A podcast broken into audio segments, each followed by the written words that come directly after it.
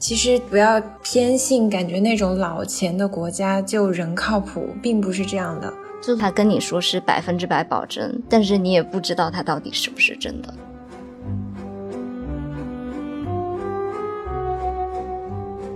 就是他的那个店已经变成了一个按摩店了。三块钱卖康熙的碗，它能不变按摩店吗？就在那种游客的纪念品的店里，都会买到大概十九世纪的古董吧。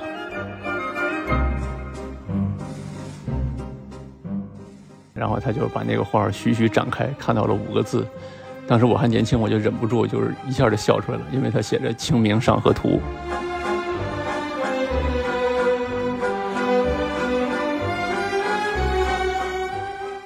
大家好，我是小溪，我是央子，我是老孙。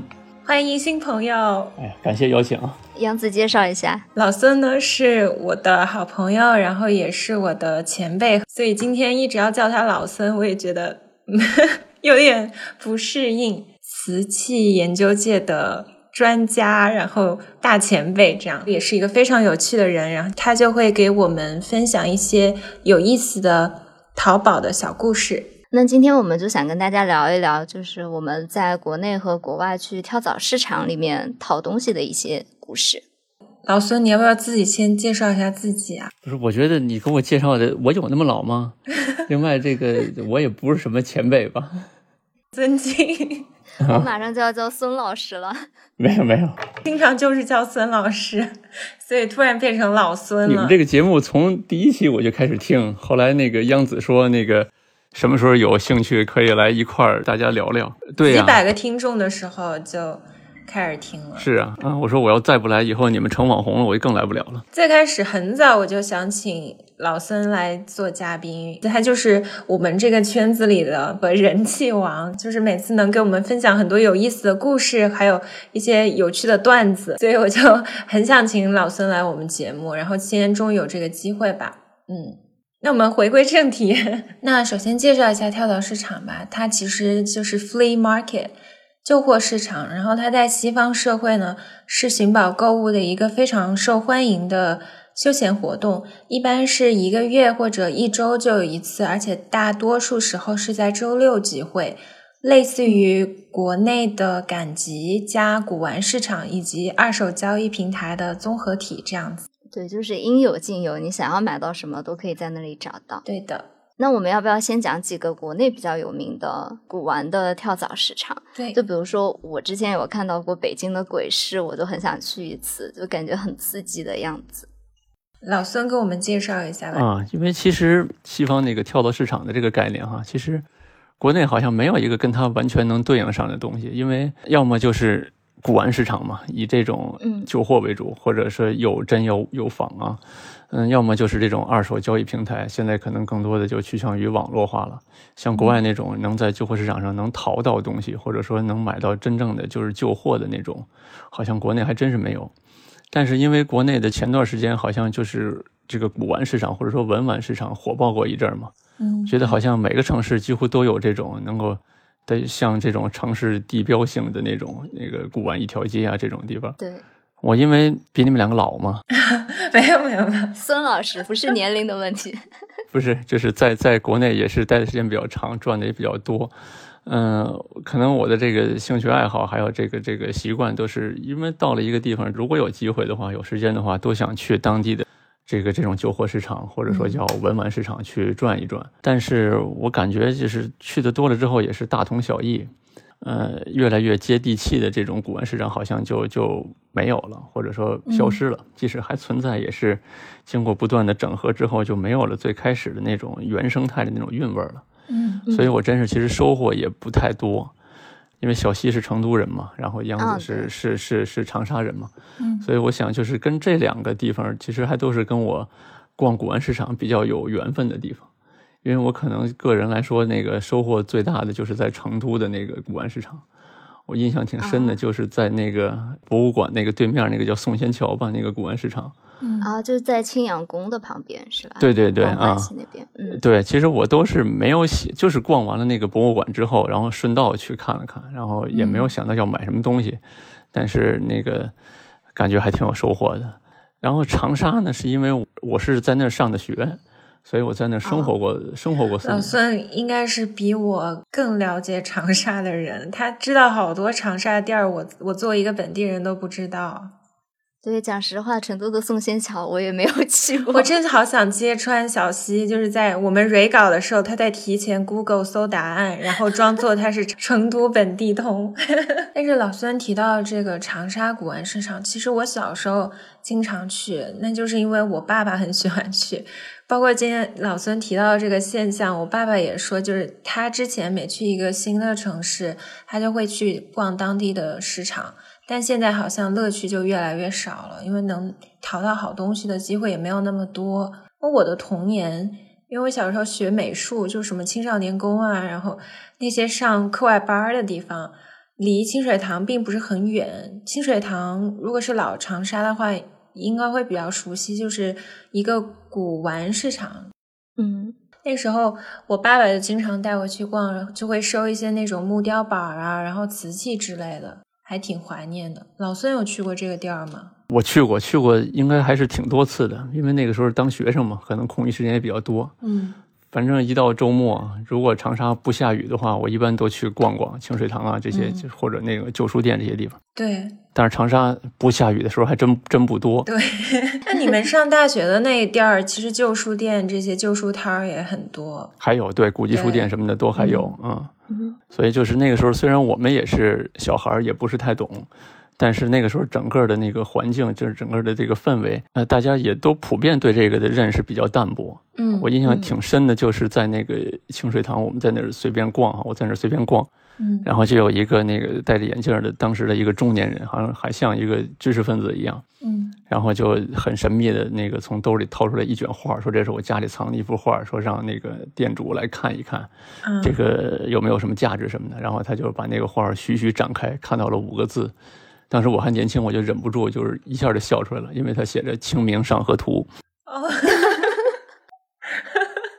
哦，我们搞这个美术史或者说艺术史的，咱们有，我感觉中国绘画三千年，但是对于百分之九十的国人来说，就是中国美术史上只有一幅画，就是《清明上河图》。有可能是他爷爷自己临摹的。而且那个人的穿着打扮到他的气质，我还把他当成一个起码是个中学教师，或者说对大学老师那种感觉。他居然能就就拿出这么一个东西来，就是可见当时整体的氛围对对这个认知还是比较淡薄的。绝了。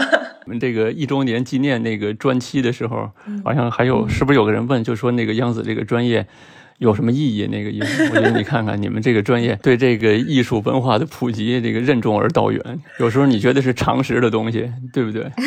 至少知道家里的《清明上河图》不要拿出去卖了。啊、那除了刚刚老孙和样子讲的国内的这种古玩市场，其实欧美还是每个城市都有几个比较有代表性的跳蚤市场。那要不你们先给大家讲讲你们生活过的城市有什么你们常去的地方吗？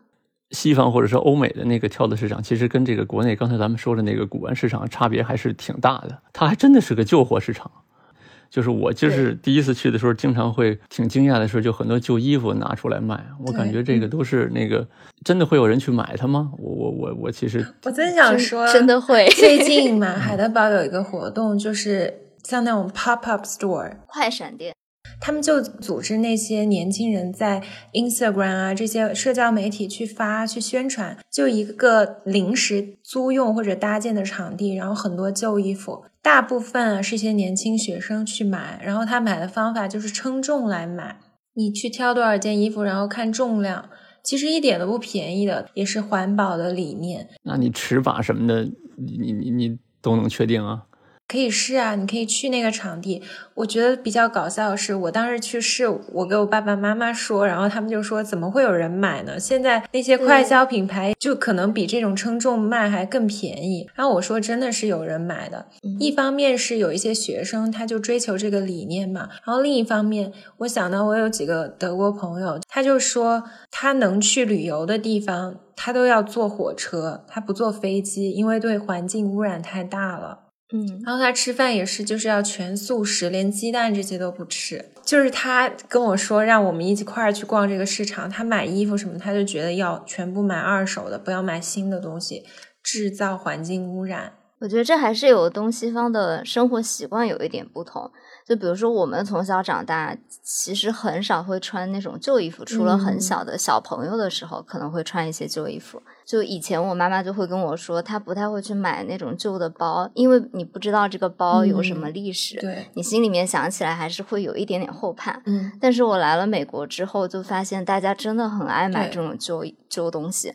嗯，不仅是买吧，就有的时候街上会有人把家里的旧东西就拿出来放在街上，然后就真的很快就会有人捡回家。哦，对啊，德国这边都是，就你放一个筐放在街边，写上一个送人，就没过多久大家就都拿走了。嗯，就甚至连我的同事啊，她是一个年龄比如说四十多岁的阿姨，然后他的收入也不差，肯定比我要高一些。然后有一天，他就非常兴奋的过来跟我说：“你知道吗？我在街上捡到了一件皮夹克。”然后我想说，在街上捡到一件皮夹克，你要带回家吗？他说：“对对对，质量非常好，我就带回家清洗，然后放在米缸里面除去味道，怎么怎么一系列操作。”然后他说：“我明天穿给你看。”我当时就想说：“嗯。”你说到这个，我想到一个更极端的例子，就是我有一对那种男女朋友的朋友，他们说他们有一个休闲的活动，就是定期去海德堡有一个墓地，然后去拿花儿，因为他们那边有那种花儿，就是放那儿，然后就舍弃掉了，就会定期把那些花搁在那个墓园的门口，然后他们就会去拿那些花回家，然后自己养。我觉得这也还挺吓人，我不会这么做，我总是有点害怕。嗯，我觉得这个文化差异还是挺大的。你看，中国搞收藏的人，男性比女性多得多。我觉得可能就是因为女性多多少少还是有点这个忌讳，不愿意用二手的东西。一个是卫生问题，一个是就像说可能有这种理念上的问题，不就是不知道这这些旧的东西有过什么样的经历吗？对，对。但是我就是对这个西方那个跳蚤市场的另外一个感触就是，买那旧书买的特别爽。嗯，就是他们旧书真的是当旧书卖。啊，咱们的旧书都当古董卖，孔夫子可太贵了，就是旧书比比新书还贵。是，主要是在国外买新书真的太贵了，就有条件的话，我就会选择借书，特别是图录，像我们艺术史这个专业，有些天价的图录。那不过说到这个淘旧书，我还挺开心的，因为前几天我还一欧买到了一本集美美术馆几十年前的非常精美的图录。所以你们一说起旧书来，这就是我的一个痛点，就是我确实淘到了不少好书，但是最后海关都被扣了。这也是给各位提个醒，就是这个海关的时候，尽量一定是要最好是身背着书，就是哪怕超重了，在那交罚款，我也觉得那个是值的。说的我有点害怕，我马上就要寄东西回国了。就是刚才小溪也说到，就是什么捡捡到一个皮夹克拿回来穿的时候，我就想到了，就是我不知道央子你去没去过那个海德堡，有一个其实也算是一个跳蚤市场吧，但是它是真的是一个纯粹的旧货市场，它没有一点新货，可能是一个带有福利性质的一个单位，因为我们都知道，起码就是在欧洲扔东西很麻烦嘛，你要扔大件的东西，可能需要花钱让人去把你处理掉，或者为什么为什么你还要预约那个。才能处理。对对对，啊，为什么咱们在门口都看到有人去能够捡捡到一些东西？他就是说他不想花钱处理掉，就是被人捡走就好了。这个店它是专门来收这些各家各户的旧东西的。然后另外，你如果去过这个店的话，你会看到他那个店的店员，包括那些负责收银的、负责给你介绍的那些人，都是那个或者是多多少少有点这种残疾残障。嗯，对，或者是那种纹纹着青龙白虎那种，一看就是那个刚从那个监狱里出来的那种刑满释放人员。其实他就是带有点这种社会福利性质，给这些不太融入社会的人找这么一个工作的机会。所以他们的可能工资也很低，就是一切成本都很低，就导致他们这些东西出售的价格非常的低。嗯，因为他那都是很好的十九世纪的家具，甚至还有钢琴什么的，都卖的很便宜，很好的水水晶杯啊什么的，就是因为外国的玻璃做的好嘛。下班之后就随便去逛了逛，然后也没什么可买的，然后就看到一个杯子，大概是十九世纪的一个日本的杯子，我就要这么一个杯子，我就去找那结账去了。然后那个店呃店员还问我说：“你确定就要这一个东西吗？”我说：“是啊。”他说：“那送给你了。”然后我就就就白白捡了一个这个大概有一百五十年前的吧，一个一个杯子。说要说跳蚤市场的话，其实国内是。就不可能有这种店。我们办公室楼下嘛，也有一家这样的店，就是也是类似于纽约的那种福利机构。然后它就是一个书店再加上一个旧货店。然后那个书店你就可以进去买那种一块钱、两块钱的书，也都是从别人的家里收过来的。而且那家店的咖啡就卖的特别的便宜。然后我们的同事就很经常会去那家店，因为他们就说感觉那家店很有家庭的氛围，就是有一种你在这里买咖啡是帮助社会福利机构的感觉。嗯，然后他们那边也是有很多这种一块钱、两块钱的玻璃杯啊，甚至还有一些我经常看到没有开封的那种儿童玩具拼图。听出来你是拼图爱好者。像德国也有那种专门的书架，就是你如果自己看完的或者是不要的书，你就可以放在那个书架上。所以就是你走到一个街区，基本都有一个那样的书架，你就可以去扫一眼有没有自己想要的书。就是大家全部捐的书放在那儿，你可以自由的取。你取过吗，杨子？我取过《梵高传》，就是那种艺术史的书，还有一个《米开朗基罗传》。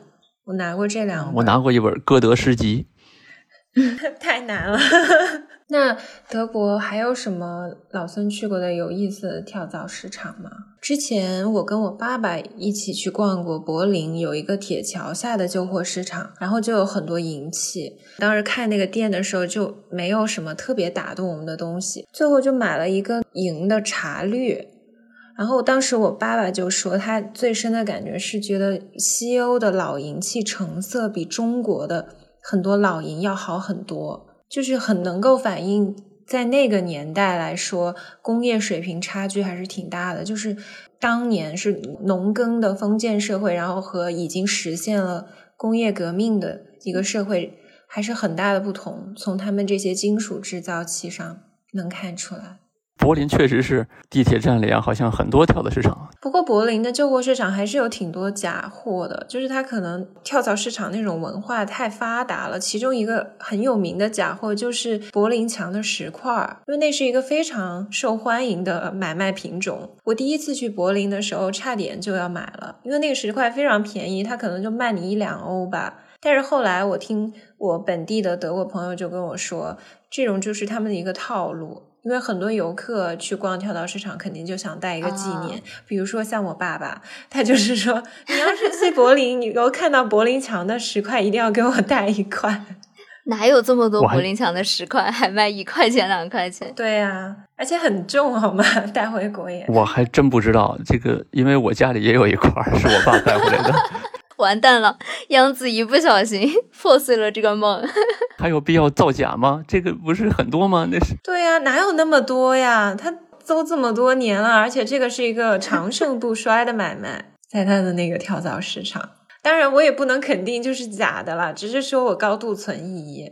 通过我身边的朋友的诉说，那除了德国，还有什么欧洲其他地方比较有意思的跳蚤市场吗？老孙印象比较深刻或者逛的比较多的，我去过的欧洲国家也不太多啊。但是我去过的，我印象就是最深的，而且我也是特别想跟你们两位隆重推荐的。我觉得就是比利时，比利时，因为它一个是这个老欧洲嘛，就是出贵族的地方，而且它现在经济相对来说比那种西欧发达国家还是确实，它物价也便宜，相对来说。对，反正我去比利时的这个每次都是那个收获挺大的。嗯，我记得我去比利时的经历都是跟我那个一个台湾的朋友。嗯，他真是一个，就是按央子刚才介绍的那种学界前辈。我觉得他身上自带这种能够淘淘旧货的这种气质。对，嗯，对，第一次去是跟他去开会，到那个鲁文大学我们开会，因为我们就是想在这个借这个机会再逛逛那个跳蚤市场嘛。然后就是我们就稍微早起了点，然后就发现一群那个大学生回来了，都穿着那个雨衣，然后身上都五颜六色的，好像他们大概是那种过那种就周末那种狂欢，跟咱们那种泼水节似的，他们往身上泼。的是那种各种颜料，所以他们一看就玩的很嗨啊！我有玩过这个狂欢当中，我们就成了这种逆行者，他们都往对他们都往那儿走，我们就往跳蚤市场走，然后被蹭了一身红一身绿，就这种状态。然后到了跳蚤市场，然后开开刚刚开门，有一个老奶奶，她就动作很慢，一件一件的往外摆这个东西。嗯他摆出了一个小茶碟和一套茶杯，就这么一套嘛。嗯，他摆出来的时候，我和我那个哥们儿就同时就动如脱兔，就过去就把这个东西给抓起来了。因为一看到就是一个大概就是中国三三百年前吧，这个十十七世纪末十八世纪初的这么这么一套青花瓷器，嗯哇，然后就被拿起来了啊。然后我们就问他多少钱，也是很便宜你，什么时候再来欧洲啊？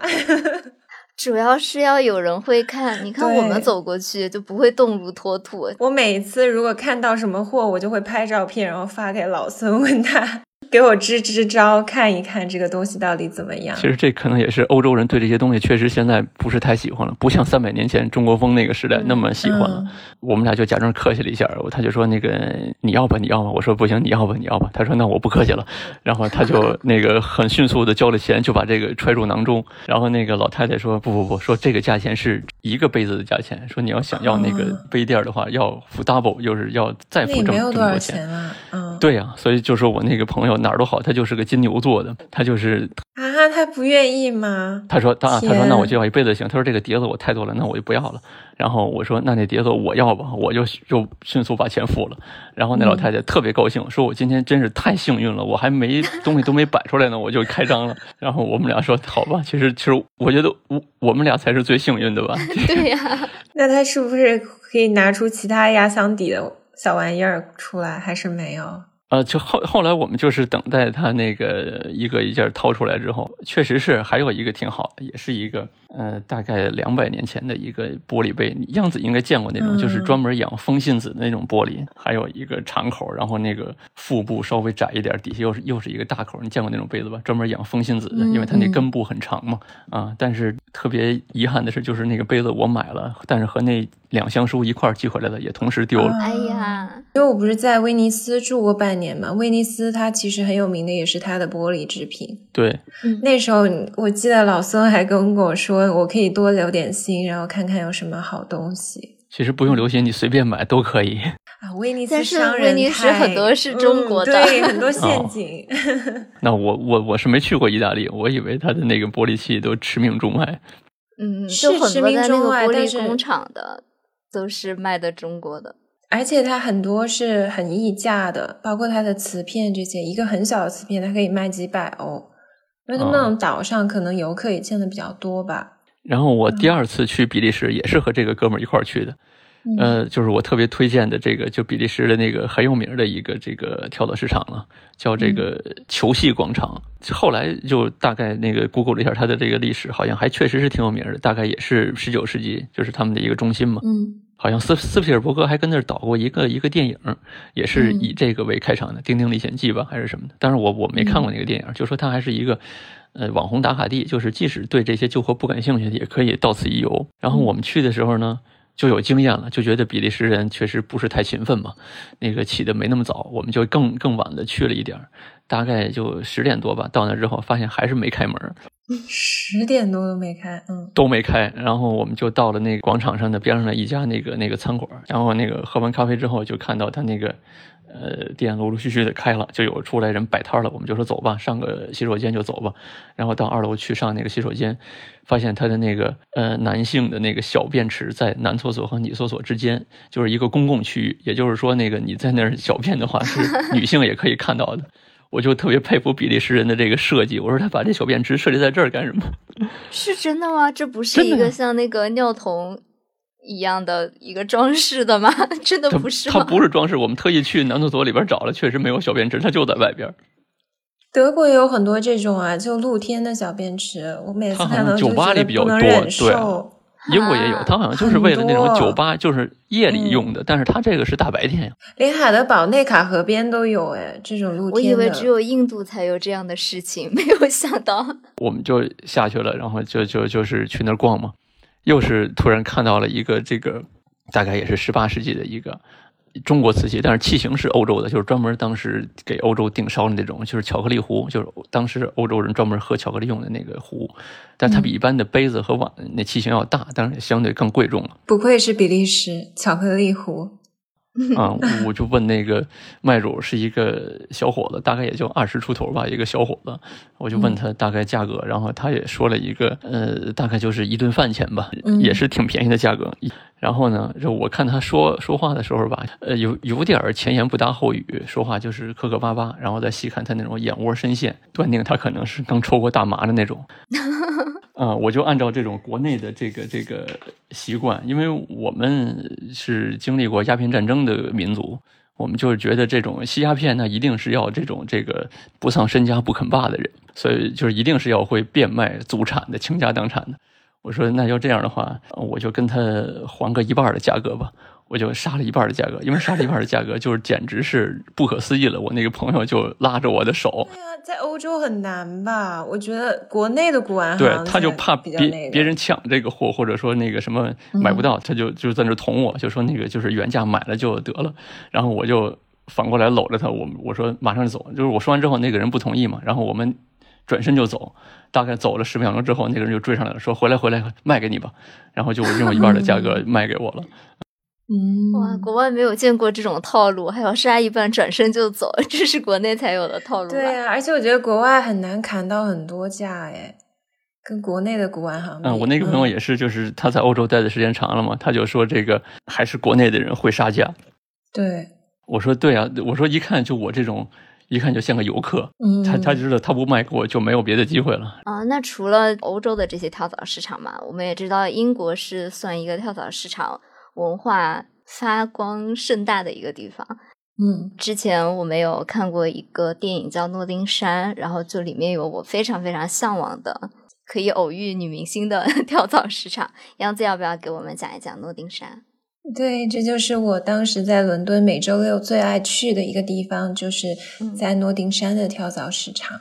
首先，不知道大家有没有看过刚刚小西说的那个电影啊？它是休格兰特和 Julia Roberts 演的。嗯，因为我非常喜欢 Julia Roberts，所以我看了好几遍这个电影。我也是。对，然后他讲的一个故事就是男主他是在诺丁山经营一个小书店，然后他在一个蓝色的门 （blue door） 对吧？嗯，对。他就偶遇了他心中的女神，是一个好莱坞的大明星，就 Julia Roberts，她是个美国人。就很多这种美国女生，然后跟英伦绅士的爱情故事，对，很 cliche 啦，就陈词滥调，但是但是还蛮好看，很戳的。青年的点，就是一个男版灰姑娘的故事，我个人这么觉得了。然后这个电影其实是理查德柯蒂斯，他把自己心爱的诺丁山写进了这个同名的爱情喜剧，然后是满足了他个人的一个小愿望吧。诺丁山的集市叫做波特贝罗跳蚤市场，它是伦敦最有名的一个露天市集。嗯，我觉得可能是全世界前几名的一个跳蚤市场吧。它在三百年前其实是一座农场，是为了纪念一位英国的海军将军与西班牙的一场战役中获胜，然后命名的。到了十九世纪呢，这里就出现了集市，就卖一些。嗯，蔬菜水果啊，然后日常用品。到了二十世纪四五十年代，逐渐形成了一些古董啊，然后旧货的市场。因为诺丁山是属于伦敦的一个比较 fancy 的区域吧，它边上有很多中产阶级啊，或者是 upper class 这样中上层阶级的人，所以你可以在市集上淘到很多很有意思的东西。比如说二十世纪的那种 vintage 的二手奢侈品，比如说像 Chanel 啊、迪奥啊这些，哦，他们就会摆摊出来卖吗？他们有一些店铺也有摊啊。因为我自己没有耳洞，所以我很喜欢淘一些这样的耳夹。后半段节目我会再详细说一说。嗯，还有很多二手书，然后相机、唱片，主要是黑胶。嗯，包括一些二手的衣服，就英国的国民品牌 Burberry，它有很多风衣啊，然后帽子啊，你都可以在这儿淘到。吃的也很好吃，有一些 街贩就会炒那种西班牙海鲜饭。啊，好棒啊！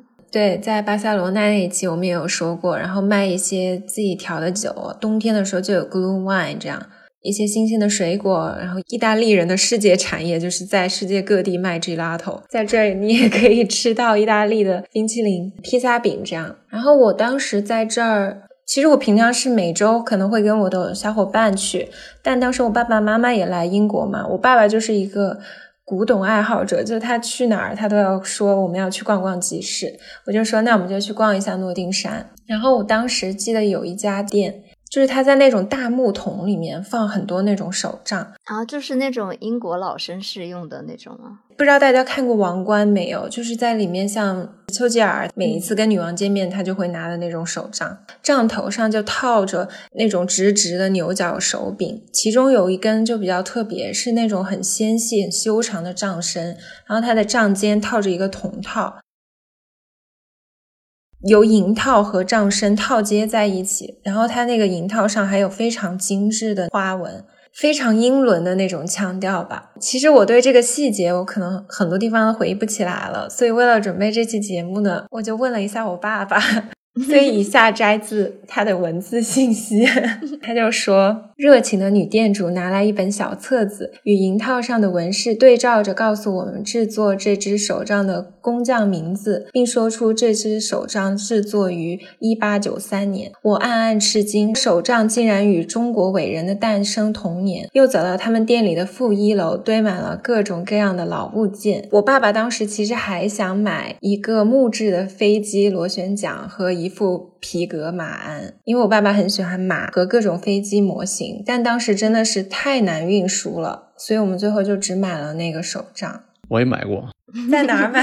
我英国买过一次，德国买过一次。看来好像这个东西对男孩子有特别的吸引力。我觉得我不应该来这一期，应该我爸来这一期。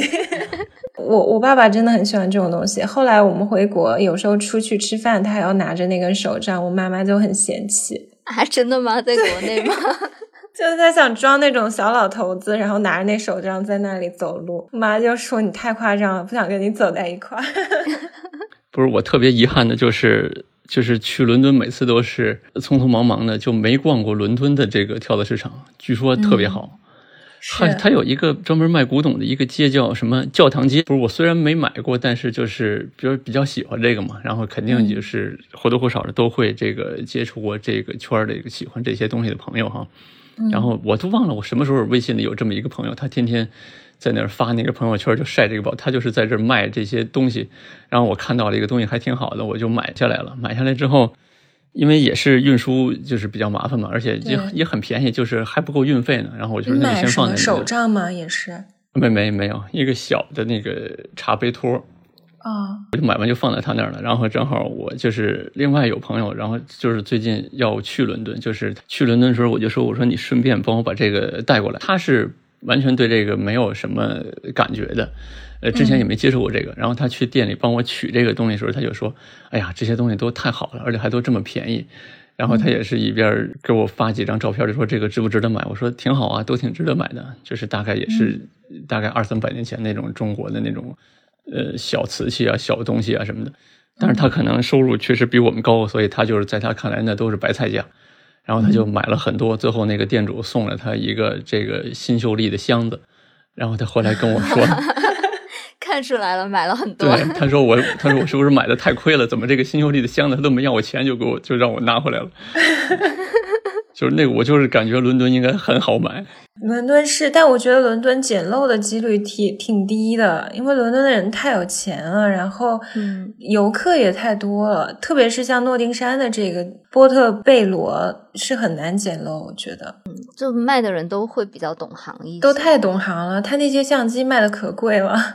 啊，对，但会是确实会，你能看到很多有意思的人，就是有很多那种老爷爷在那卖东西，就可能收集这个东西，收集非常非常多年。其实我在洛杉矶也遇到过一个一个这样的老爷爷，我当时在帕萨迪纳有一个博物馆实习。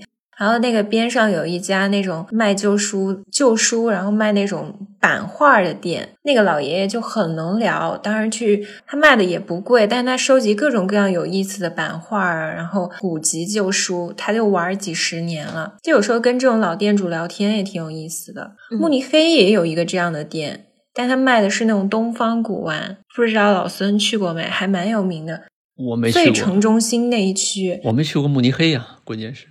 哦，没去过慕尼黑？OK，那个老爷爷他也是特能侃，就是很像那种北京爷们儿一样，就是进那个店他就跟你从天文地理一直跟你聊，然后说他什么在中国淘宝什么的啊。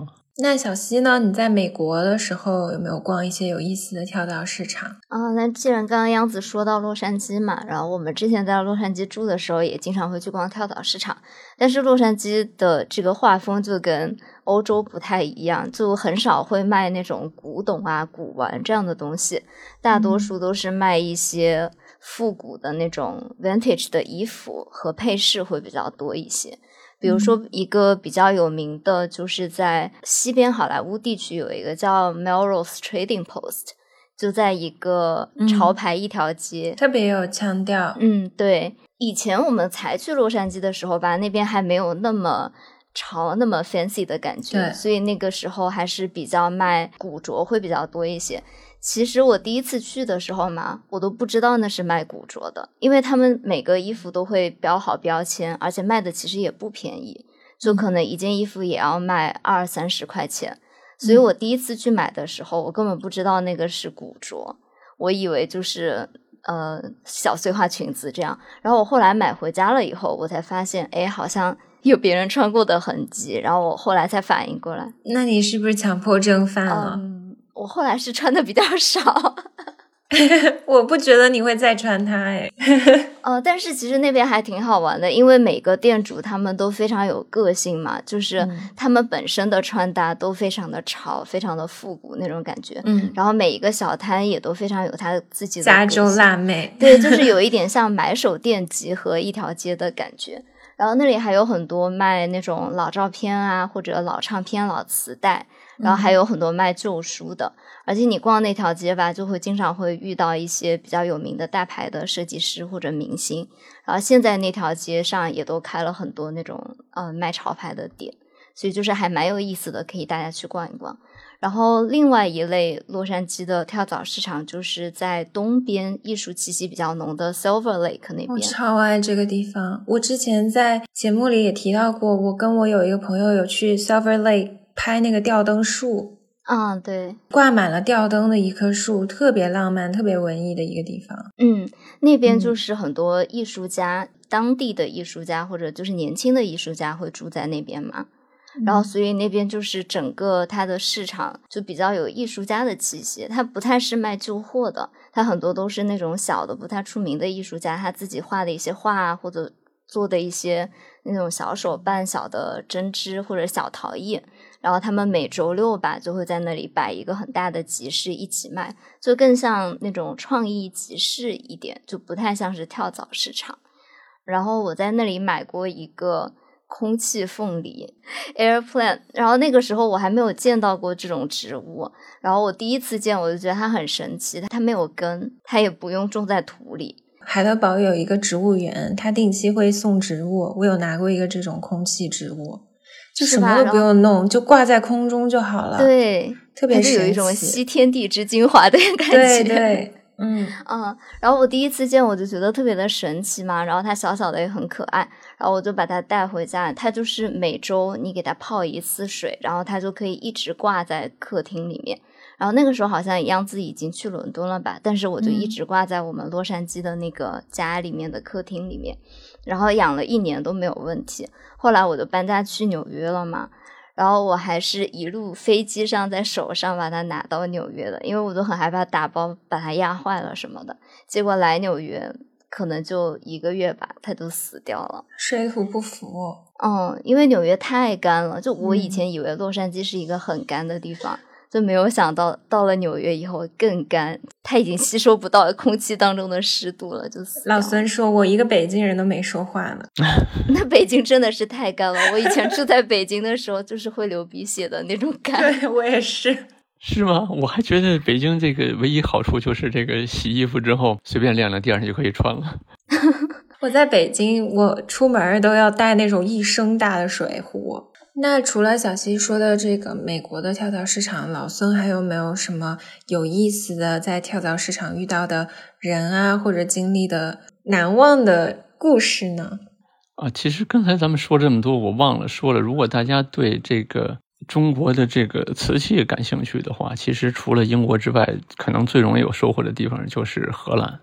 嗯，因为它当年东印度公司是垄断了这个中国和西方这个陶瓷贸易嘛，在整个的这个十七、十八世纪。嗯，可能你要是感兴趣的话，就随便去荷兰的那个跳蚤市场，你不用什么专业的背景知识，随便买，基本上都都都会有所收获。只要你的审美过关，看到漂亮的好的东西。应该都挺好的，而且这个荷兰人好像也是比较会精打细算的，所以他们的定价也不是很高，超级精打细算。对，物美价廉的东西。印象挺深的，就是有一次我和家人去荷兰玩，阿姆斯特丹周边的地区有一个叫风车村的一个景点，是一个好像专门针对亚洲市场的一个一个景点。问荷兰人，他们好像并不知道。阿陀十二岁的时候去的。对，这风车村历史有这么久，我以为是最最近十来年才针对中国开拓的市场。没有很久了，阿拓环游欧洲的时候就去过了。哦，那就是在这么一个成熟的那个旅游纪念地里边，就在那种游客的那个就是 souvenir 那种那个纪念品的店里，都会买到大概十九世纪的这个。古董吧，中国的，嗯，而且价格也也不贵，它按照那个旅游市场的定价。那所以是不是因为那边现在不会再进口中国的瓷器了？所以你看到的市场上的瓷器大概率都是有一点历史的。对，要不然是有点历史的，要不然就是咱们老家做的，就是现现在仿的，假的居多了。哦，还是要有眼光才能下手。对，当时如果看的时候没有没有想到，就是这种东西也会造假，因为很便宜嘛。我觉得它那它的成本得是多少呢？它它还要造这么个东西，要人工成本，还要漂洋过海的带过来。但是如果在中国的某一些很厉害的瓷都之类的，成本真的非常低了，所以他经历这一切运到欧洲，其实还是能赚钱。对。而且这个中国人特别勤劳，就是他对从来不把自己的劳动计入到成本里边。你看他如果烧一个瓷器的话，他只会想他买这个料要多少钱，烧要多少钱，他的水水电费都算进去，他从来不算自己的人工成本。嗯，我每次就是在景德镇，我都会觉得很惊叹，怎么能把一个东西做的工业上来说做的如此的完善，这么的好，然后这样便宜，真是不可思议。所以很多欧美国家不单是说我们瓷器啊，有纺织业之类，说中国总是倾销，其实中国没有，就是因为我们的人工成本是不计在这个成本里面的，很多时候。对，嗯。然后除了这个阿姆斯特丹，这是一个淘宝圣地之外，荷兰我觉得就是代尔夫特嘛，因为稍微对这个中欧瓷器的历史感兴趣的，这一定是一个知名度非常高的城市，因为。当时中国瓷器到了欧洲之后，很多国家都仿制，仿制。当时他们烧不出瓷器来，就烧各种陶嘛。那代尔夫特是其中应该说是对比较著名的一个了。现在他们也有这个传统，在烧这个代尔夫特。嗯，他们每周四和每周日的早晨是有这个跳蚤集市的。就是如果我咱们去代尔夫特玩的话，我其实特别建议每周四或者每周日去，早上起来逛，一定能有所收获。我很喜欢代尔夫特那种小小的、很欧洲的那种地方。对，嗯嗯。刚才咱们说中国是不把人工成本算到里边哈，在欧洲可能正相反，就是人工成本太贵了，所以你在代尔夫特买的话，可能买三百年前的代尔夫特陶器的话，比现在的还要便宜，就是现在的反而更贵，因为它有人工成本，老的没有人工成本。但是怎么找到它那种三百年前的老的瓷器呢？我觉得还是能看出来的吧。真看不出来，只是说这些集市上就有这些老瓷器吗？对呀，啊，他你年龄大的人再化妆，他跟真正年轻人还是不一样嗯，有一种被重伤了的感觉，开玩笑。对我当时去荷兰，我是记得有一次比较搞笑，就是在阿姆逛一个古玩店，它也是一个画廊，在博物馆广场边上有个画廊街嘛，然后那个画廊，我是跟我一个荷兰朋友。随便乱逛，就是没有觉得我们一定要去看画廊什么的。但当时看到那家店，就觉得它特别的拽，因为他在那个店上贴了一个字，就说没有预约，我不开门。但里面其实是有人的。然后别的店大家都正常在营业。然后我那个朋友就玩心大发，然后他就说：“那我们要去试一下。”然后他就说我们就不预约就要去敲门进去，我就说这不好吧。然后他说试一下没关系。然后我们就进到那个店里，他就说我是什么 来自中国的一个藏家的女儿，这也可以冒充的荷兰人。他用荷兰语说，他就是想恶作剧，他就跟那个店主巴拉巴拉说了很多。然后那个店主是一个老爷爷，就开始他。就是那种很傲气，你知道吗？就直接来骂你，就感觉像那种高傲的那种老欧洲人啊。结果我那个朋友就跟他叽里呱啦说了一大通以后，他就变得特别热情，然后就给我们介绍他那个店里的藏品啊、画啊什么的。我们走了以后，我才知道我朋友跟他大肆用荷兰语 营销了一番。就是那种商业气息很重的地方，很有那个传统。他们每个人那种赚钱的心都很重。包括我来欧洲以后，也是觉得挺神奇。其实，在美国的时候，你去那些公用洗手间都是免费的嘛。嗯，但是像欧洲，特别像荷兰，你去麦当劳这些洗手间都是要收费的。啊，麦当劳也要收费？要收费，要收 fifty cents。啊。我有一个在荷兰本地的朋友，还告诉我一个诀窍：如果想去洗手间的话，只有在阿姆最大的女王店那个高级购物商场里才是免费的，其他地方都要收钱。但讲实话，就是北美这边的公共洗手间也没有那么多，就除非你真的要进去购物或者吃饭，不然就是你就没有公共卫生间，不像国内到处都会有。嗯，对。怎么突然走偏了？不是我，就是还是和上次那个哥们儿，那个哥们儿不是荷兰的吗？我们在荷兰的酒酒吧里，然后他去洗手间，就是我我先去的洗手间，然后回来之后若无其事的跟他一块儿继续喝酒，然后他也去了。回来之后他说：“你去那时候垫没垫脚尖儿？”他说：“怎么设计的那么高啊？就是特别的高。”我觉得就是像当年那个德国人给纳粹集中营修的那个，不就是特别的高吗？这就是他比因为德国人平均身高比犹太人要高得多嘛，他们就把这个小便池修的特别的高。我又想到我在荷兰骑自行车，然后被别人嘲笑我骑儿童车，因为我那个座椅太矮了。对，你们上次说那期时候，我就我就想到这个画面了。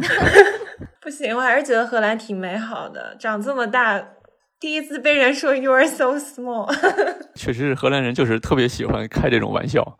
我们当时去的时候也也是逛博物馆逛累了，然后那个博物馆因为不是纪念品那边有卖那种薄荷糖的嘛，然后特别小一个铁盒装的时候，坐在那个一个酒吧里，然后想歇一歇喝酒，然后就把这个糖摊开之后，大家一个一个吃，然后那个酒保就是服务员就过来了跟我们说说哇你们两个人嗑这么多药，你们受得了吗？什么？这个应该可以留着吧？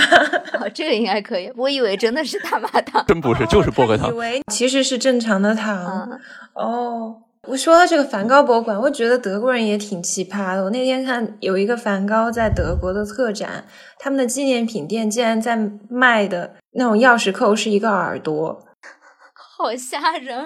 我们说回正题，我们这离题有点远啊。那老宋还有什么其他的地方可以给我们介绍一下吗？我觉得荷兰还有一个就是特别值得推荐的地方，就是它的那个小城。马斯特里赫特举办的那个一年一度的那个叫欧洲艺术与古董博览会，就是他法嘛，算是这个艺术世界的一个盛会了。在这个可能疫情前，就是每年都有，因为那个小城好像每年就靠这个来吸引各地的这个游客呀，还有这种古董商啊，这种那个经销商、订货商什么的在这来聚一个一个聚会，就跟卡塞尔感觉很像。就是一个德国小城，但是因为艺术节就变得世界闻名，这样是。但是卡塞尔是不是偏现代艺术？就是当代艺术是嗯，对，嗯，性质不一样。那个是艺术节嘛，嗯，这个好像更像那种展销会，相当于咱们国家那种。对，就是在那个计划经济时代那种广广交会，就是在广东每年开那个，就是不光是展示，还是以销售为主。像成都的糖酒会 啊，对对对，特别像那个年代的那种哈。其实挺像 Freeze 艺术节的啊，对，Freeze 它其实跟它其实也有这种 Old Master 这种古典大师系列，因为 Tafa 它也可以买到像伦勃朗啊、梵高、莫奈这种古典大师嘛。Freeze 它有一个专门的板块可以卖这些古典大师，同时也卖一些现当代的作品，但就没有古董啊这些。嗯，老孙你接着说。我说我们在欧洲那年就就去了一下，就是和你现在的这个邻居，这个老师他他过去的邻居开着车已经搬走了，我可难过了。对对对，过去的邻居，然后我们一块儿，他老婆开车，我们就去了。然后去完之后，我们本来联系了那个朋友，他在这个塔法里边就是也算工作人员嘛。然后我忘了是怎么阴错阳差，是他提前走了，还是我们出发晚了？就是我们到的时候他已经不在这儿了。然后我们就需要花门票去买，去进去。然后我们一打听，这个门票要六十欧，我觉得超过了我们买的大部分的这个古董的价格。然后 我们就有点犹豫了。那个在这边工作的朋友又很及时的给我们发了一个信息，说我建议你们不要去了，因为这边东西你们肯定都买不起，就去了意义也也不大。啊，就这种 诛心之论发过来之后，对我我们就决定还是算了吧，就不要去自取其辱了。然后，因为他那个就是在那个小城里，除了举行在那个大会，就是需要收门票的大会，他周边也是借助这个商气带来的人气，要不就摆一些地摊儿嘛，就类似于咱们今天说的跳蚤市场了。我们说那就在这儿逛逛吧，在这儿肯定也也也能淘到一些比较好玩的东西嘛。嗯，然后就在这看到了我们其实想买的一件最大的东西，一个大罐子，大概有半米高的一个大罐子。其实如果欧洲家里有院子的话，摆在院子里挺好的。一个日本的一万里的这么一个大罐子，然后当时它要价很很低。我说那把它买下来吧，放在你院子里多合适。他就是开始犹豫。然后就开始挑毛病，就说这个，你看这有一道裂纹啊，你看这个盖子还有还有一点残缺。运费可贵了吧？我们不是开车去吗？可以可以拉回来呀。反正我们就在那儿那个犹豫半天。然后那个荷兰那个商人其实挺会做生意的，他说：“哎呀，这种价钱你还要买什么东西？你还难道你还要一个很完美的一个东西吗？”然后就跟我们说，最后还跟我们握手说。成交吧，交个朋友什么？其实我都已经跟他握手了，但是我们那个老师就是犹豫再三，还是决定算了。他说：“我这个呃，宁可买一个好的，我也不愿意买破的。”然后后来我们特别有魏晋风度的那种乘兴而来，尽兴而归，什么都没买，我们就开着车回到了德国，甚至连门票都没有买。我就说像那种王羲之的儿子那样嘛，看那个人之后，然后就是也没见到那个人，然后就觉得兴尽了就回来了。我们嘛，就是到了门口了，就根本就没进门，然后就回来了。回来之后，还在那个路过了那个海德堡边上那个中餐馆，我们就去吃饭喝酒什么的。你们那一顿饭钱都比门票贵。对呀，那个来回的车和油钱。对呀，他老婆所以就骂我们说：“你们真是酒肉朋友，你们哪顿饭吃的没有上百欧？结果就一到了买东西的时候，就五十块钱都舍不得。”你们对艺术史的爱呢？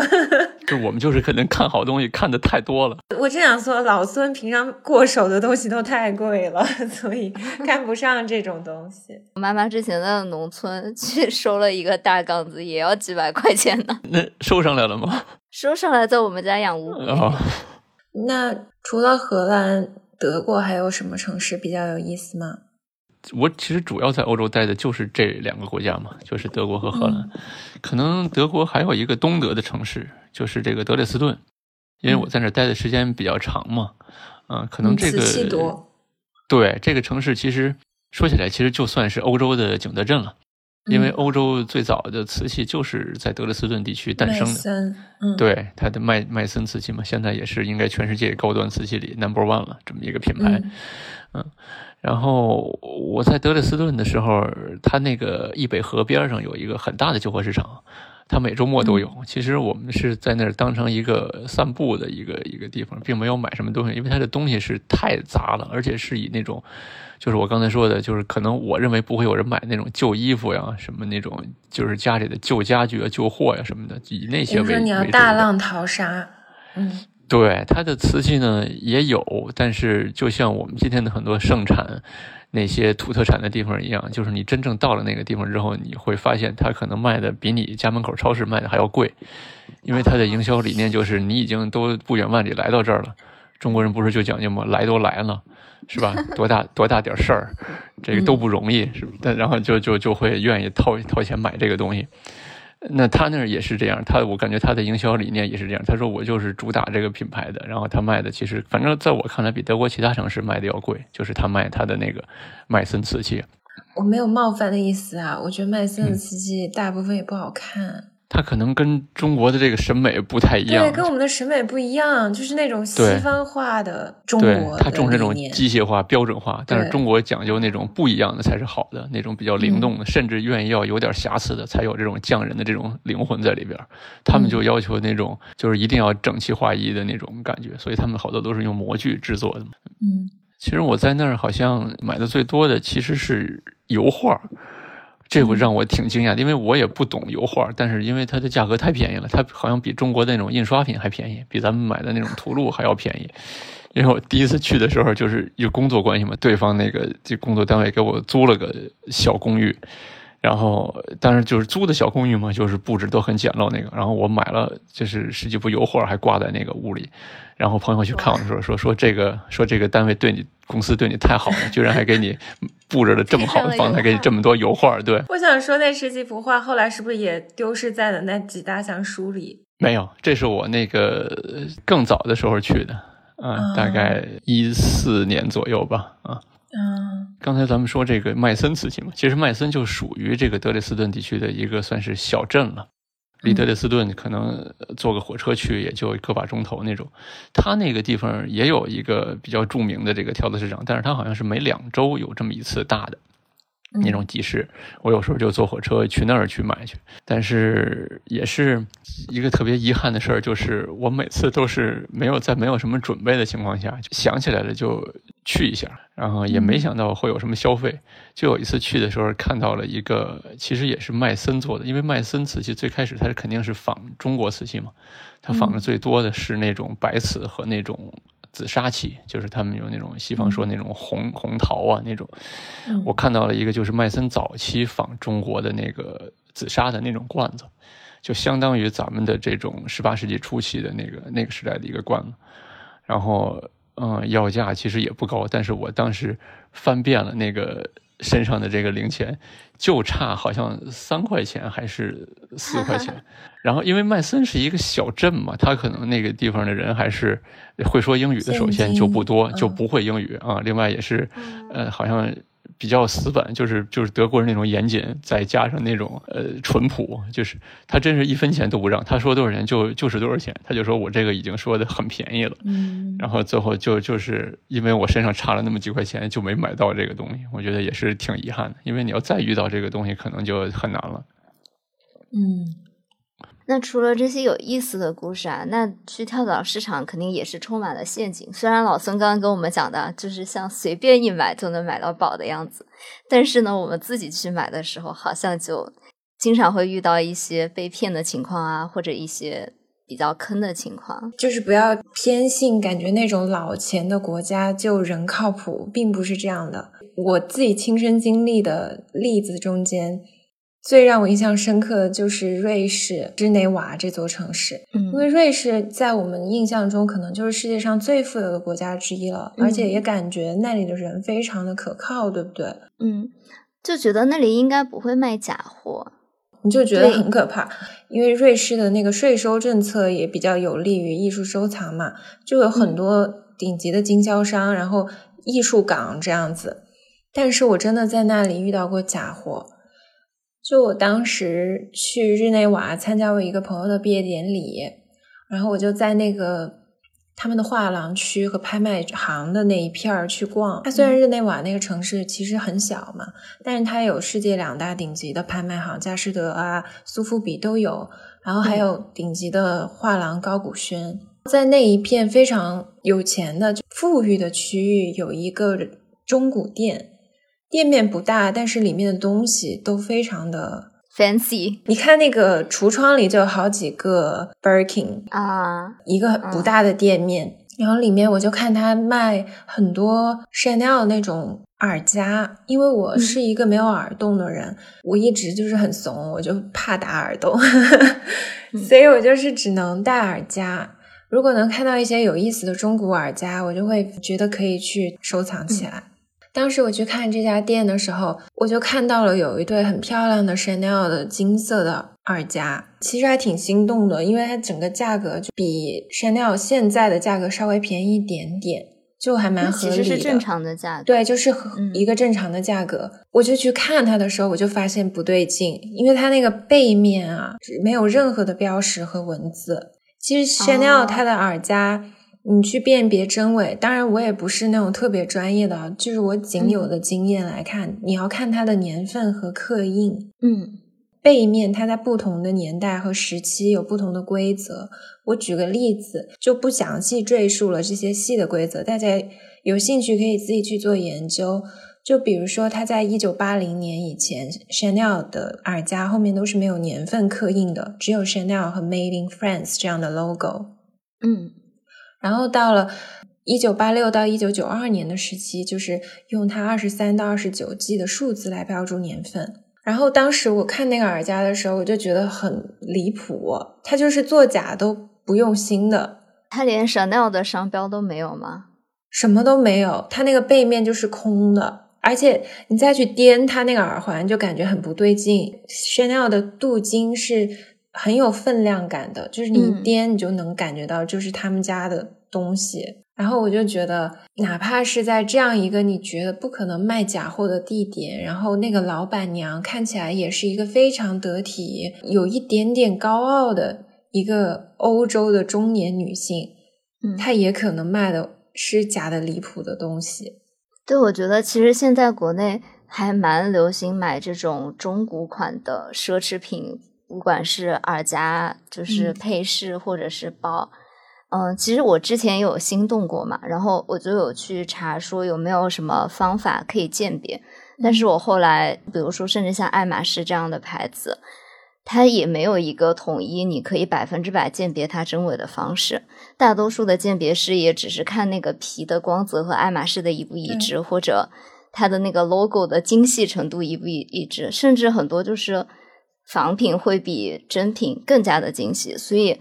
就算你是在佳士得或者哪里买，他跟你说是百分之百保真，但是你也不知道它到底是不是真的，所以大家买这种是还是会要小心一点比较好。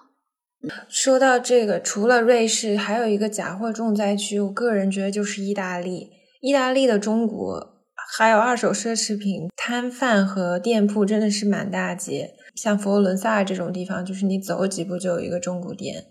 很小的时候去找我一个在维琴察的意大利的朋友玩，他还带我去逛过他们那个小城的中古集市，就有那种卖什么 Valentino 啊这样的一些牌子的摊贩卖那些包，非常的便宜。但我个人觉得那些包的成色，然后整个的状况，其实是让我存疑的。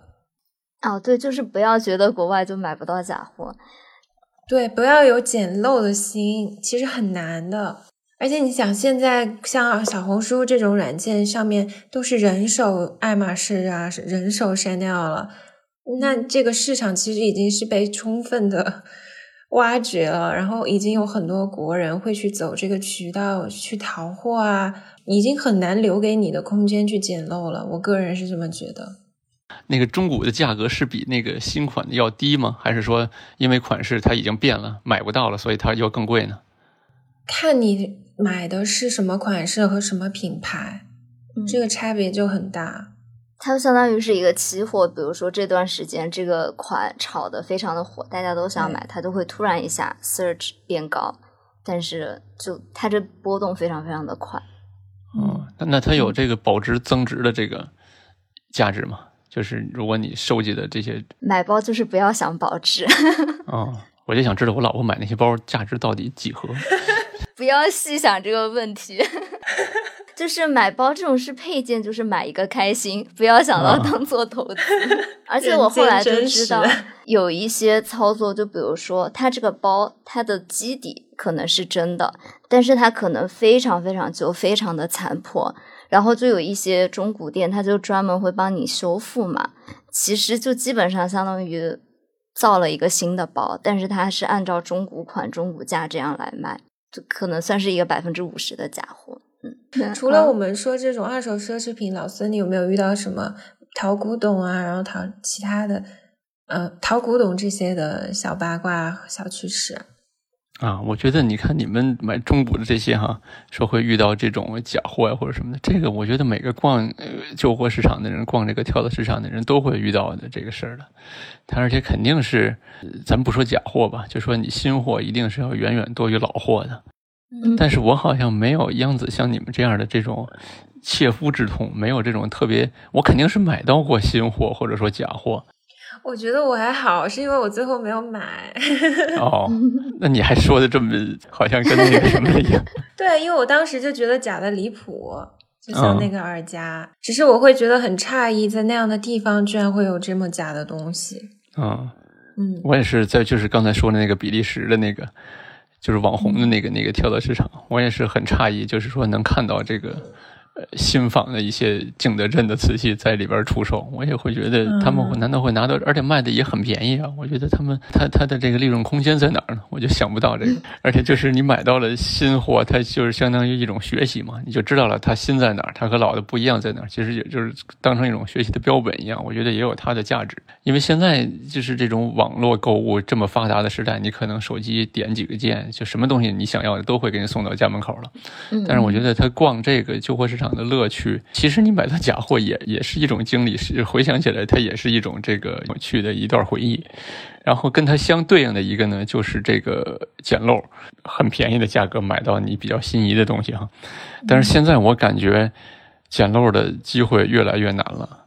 就是像那些说故事那种捡漏，我感觉都是一种营销策略，他可能会吸引你去啊什么的，会说什么呃几块钱的东西能够买到什么上百万的那个，我是不太信那些东西的，而且那概率太小了，比中彩票的概率还小。我觉得现在捡漏可能是来源于这种认知的差异，就是信息不对等，就像我们刚才说的。《清明上河图》对，那那是就是那那个年代嘛，可能还可能会存在一些捡漏的这种情况，但是现在我觉得应该不会了吧？遇到你自己不知道的东西，你稍微下些功夫，Google、百度一下，也会把这种最基本的这种信息你能够掌握。十七、十八世纪那个中国风在欧洲这么流行，肯定是那种上流社会或者中产阶级都趋之若鹜的这么一个呃东西。但是现在来说呢，他们可能就是从审美上就不喜欢这些东西了，所以他们在他们看来就是跟垃圾一样，就是像欧洲那些国家，反正扔了也是扔了嘛，那就不如送到旧货市场上换个几块钱、十几块钱，就是这种情况。那对于我们来说呢，我们正是二三百年前或者一二百年前，恰恰认为这些东西是没什么价值的。但是现在看来呢，毕竟是一个三百年前的呃自己国家的一个古董了嘛，它这个认知上的差异就导致了你会觉得你心理上你觉得你捡漏了。就是这个乐趣是在这儿的，就是你在中国你不可能花到这样的价格买到一个三百年前的东西。嗯另外给我一个感触就是，宁可买错了，宁可吃亏上当了，也要当机立断，也比那个你错过了想买的之后没买后悔要强。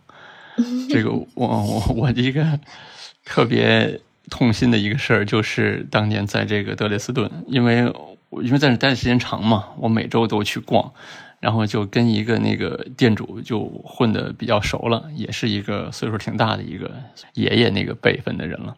然后他就跟我说：“说我看你这老光买那些中国的东西啊，小瓷器啊什么的，这个书啊，包括他说，呃，我是家在麦森，我在麦森那儿还有一个店，嗯、比这个好，比这个大，东西也多什么的。说你有什么机会去麦森去看看，然后还给了我一张名片儿什么的。然后我当时想的是，因为离麦森很近嘛，我想随时都有可能去。但是就这么想着，一拖再拖，就是当时一直也没也没也没去成。后来我不是过了两三年，就再有机会再去这个德累斯顿嘛，然后我就想想到了这个，我还留着这个名片呢，我就按照那个名片的地址就找到了那个麦森。去了之后，因为那全是德语，我也不认识，我还掏出这个这个德语助手在那查，一个一个的拼那个单词，拼出来之后觉得是什么那个大概意思就是什么泰式按摩什么让你放松什么的，就是他的那个店已经变成了一个按摩店了。就他原来确实是一个经营古董的一个店，三块钱卖康熙的碗，它能不变按摩店吗？不是，我觉得这可能也是这个疫情以来对这个事儿的一个冲击。可能是不是在我我我疫情以后就再没去过欧洲或者美国，是不是这个跳蚤市场也算是一个受冲击比较大的一个行业，因为我感觉一直没有开过了，曼海姆的那个，它没有什么成本，它最大的成本就是卫生嘛，消毒嘛。如果现在这种疫情情况下，谁还敢用这种没经过消毒的这种东西呢？以小西为代表，不要这样。而且现在其实。就算欧美这边的二手市场都已经线上化了，刚刚其实说这个实体店就有很多陷阱嘛，但相对来说反而有一些电商还挺靠谱的，它有一些鉴定的服务，比如说小西是不是就在上面有卖过包啊这些？嗯，因为我还会在一些比如说那种潮牌的二手网站上买一些，比如说那种限定发售你买不到的东西嘛。其实后来我有听在那个网站的朋友。他们说他们是说自己会鉴定的，但是其实他们有一个很大的 assumption 是说美国人是不会骗他们的。我好想给大家推荐一部电影《American Hustle》。你如果卖给这个二手网站的话，他会上面给你写非常严厉的条款，说你如果卖了假货给我，或者卖用过的东西给我，或者就是不符合我们规定的东西给我，你会受到非常严厉的惩罚，怎么怎么怎么样。然后他们的 assumption 就是说我写的这么严厉了，他们就不敢骗我了。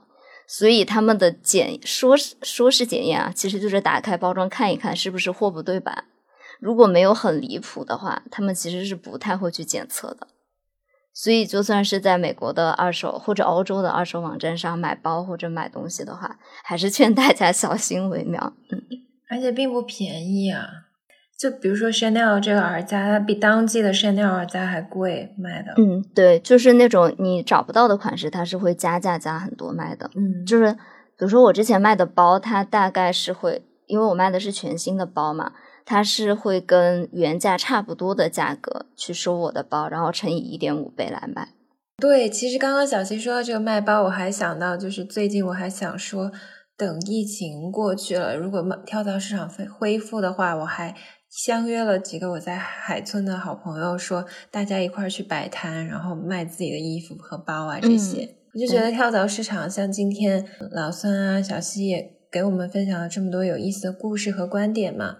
它其实不仅是一个卖旧货的地方，它更多的是一种人情的往来，然后是大家休闲放松的一个方式，也是一种西方社会还挺有意思的生活的风格吧。嗯，就像我们之前在洛杉矶也有很多。就是大学的那种 house 嘛，他们会在周末的时候边开 party，然后边在车的后面放很多的旧货。你就在路过的时候，就可以在他们的 backyard 去买一些东西啊，顺便喝一杯，参加他们的 party，就更像是一个周末的一个活动一样。嗯，就是刚才你们小溪说那个话题，我突然想到了，就是疫情确实给咱们的生活改变特别多嘛。这个疫情以来，我们也就是在网上那些好朋友经历了云喝酒，就是大家云聚会，像我们云录云录播客，对，嗯，跳蚤市场也是。然后你说你能约几个朋友一块儿去？我们上周还进行了一个云逛跳蚤市场，原来的那个 那个邻居，就我们那个朋友，他不现在搬到意大利了吗？然后他去逛意大利的跳蚤市场，然后还一边直播一边说那个你看看有什么好的。然后他看中了一个小盘子，其实挺有意思的。那个盘子是越南做的盘子，然后上面画着竹林七贤，当然画的就很简单，其实也体现一种我们中国文化对东亚的影响嘛。竹林七贤这个图案，其实在日本、在越南的那个瓷器上都有。他看到这个，我说。说我买过一块钱，你就跟他砍价一块钱就把它买下来一欧元，然后他说你就不能发现一个比一欧元贵点的古董吗？就是我们其实刚才说了半天，就是咱们说的这个跳蚤市场的经历，其实是一种玩闹，跟那个什么古董市场，跟那些捡漏没什么关系，其实就是大家一种呃特别好的朋友在周末一块的一个一个聚会一样啊。嗯嗯，这是一种生活方式。那今天的节目就是这样啦，非常感谢老孙的加入，感谢感谢两位的邀请，期待我们下周再见啦！我是央子，你为什么抢我的顺序？我是小溪，我是老孙，那再见啦，拜拜，嗯，拜拜，谢谢老孙，谢谢老孙。